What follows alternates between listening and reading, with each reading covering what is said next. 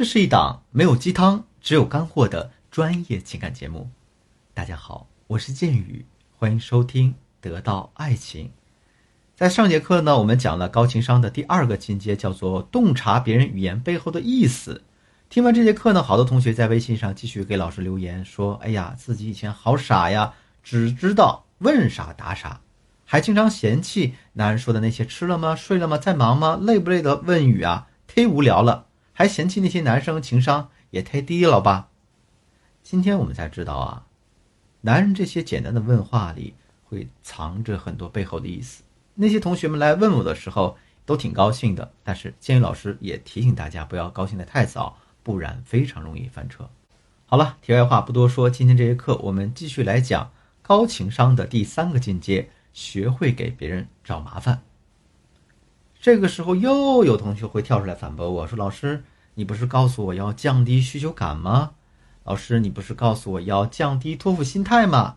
老师，你不是告诉我自己独立了，男人才会贴上来吗？”其实这些话都没错，但是大家要明白。不同的阶段，我们要做不同的分析。什么阶段的时候，我们要学会给男人找麻烦呢？比如说，当大家现在已经跟前男友复联成功了，他对你的戒备也放低了，我们需要去给这段感情升一下温，增加一点粘性的时候，我们就要去给他找麻烦。再比如说，你和你的男朋友刚刚确定关系，他一心一意扑在你身上，你呢也要给他去找麻烦。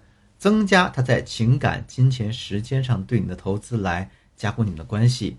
再比如说，你和某个男人正在暧昧阶段，但是你已经激起了他保护欲，或者你勾起了这个男人对你的愧疚感，那么你还是要给他找麻烦，来推进你们之间的关系。男人们会在这些被麻烦的过程当中获得成就感和自我认同感，但是呢，有的同学会对“找麻烦”这三个字一知半解，按照他们自己的理解呢。胡乱操作一通，把这事儿搞得更糟糕了，然后再跑来问我说：“老师，你这办法咋不行呢？”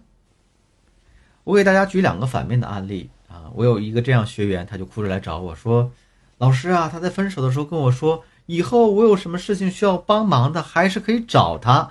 可是为什么我让他带着我的狗狗去打针，让他下雨的时候来接我，他都不管呢？说好的还可以做朋友，说好的可以帮我做事呢，都是骗人的嘛！”我告诉他，你们两个人都分手了，这就证明这个男人现在对你可能是很厌烦的态度，他不希望和你有什么牵连的态度。你想，他都不是你男朋友了，凭什么还要被你麻烦呢？他在被你麻烦的过程当中，能获得成就感与自我认同吗？这个学员摇了摇头。我还有一个学员呢，跟他情况差不多，也是处于分手状态，但是两个人的关系没有闹的那种老死不相往来的状态，偶尔还能聊聊天。但是我这个学员急于复合，就拼命的给男友找麻烦，甚至在短短三个月内搬了四次家，目的呢就是为了让前男友来帮他搬家。前三次，前男友虽然不太情愿啊，但是也被这个女生给诓过来了。可等到第四次的时候，前男友死活都不肯来了，甚至还把他的微信给拉黑了。那我问他为什么非得要人家来给你搬家呢？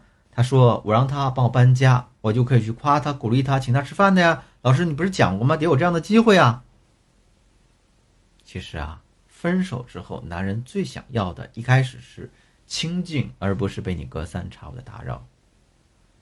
通过这个反面案例，建议老师要告诉大家的是：找麻烦和被麻烦的前提是你们之前要有一个合适的舒适度，比如说。你愿意去帮一个经常在你背后说坏话的同事完成他的工作吗？我相信肯定不愿意。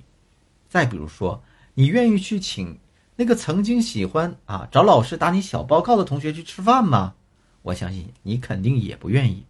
但是如果有一个人和你关系比较好，甚至说你们之前哪怕没什么交情，但是你对他没有什么坏印象啊，他来找你帮忙，这个忙恰好只是举手之劳，你会愿意吗？我相信你是乐意而为之的，因为不管是男人还是女人，我们骨子里都是愿意做好人的，但前提得是你们之间要有一个合适的舒适度为基础。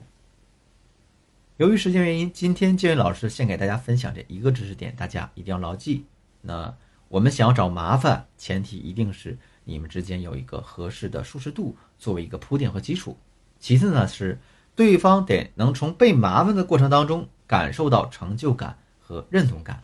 那今天课程到这就结束，下节课呢，建宇老师再来给大家分享如何正确的给男人找麻烦，如何通过找麻烦来改进两个人的关系。